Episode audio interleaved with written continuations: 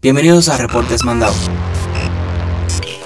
Es Report. Capítulo en YouTube. Esta es la nueva función que ya desde hace una semana YouTube estuvo probando. Una nueva función para su servicio llamada capítulos o chapter. Con esta función los creadores de contenido podrán añadir directamente eh, información a una parte en específico del video o podrán saber cómo se divide el video. La nueva versión de capítulos ya está disponible para la versión móvil y de PC. En mi experiencia, esta versión es buenísima ya que puedo ver cuando empieza una nueva sección o parte de un video e incluso saber si esta parte del video me interesa ya que cuando tocas la línea de tiempo podrás ver el nombre del capítulo. ¿Qué crees? ¿Es una buena idea o es otra movida rara de YouTube? Déjame saber acá abajo en comentarios. Ya sabes que para estar al día en el mundo de la tecnología y el entretenimiento no te puedes perder smandau.com Report.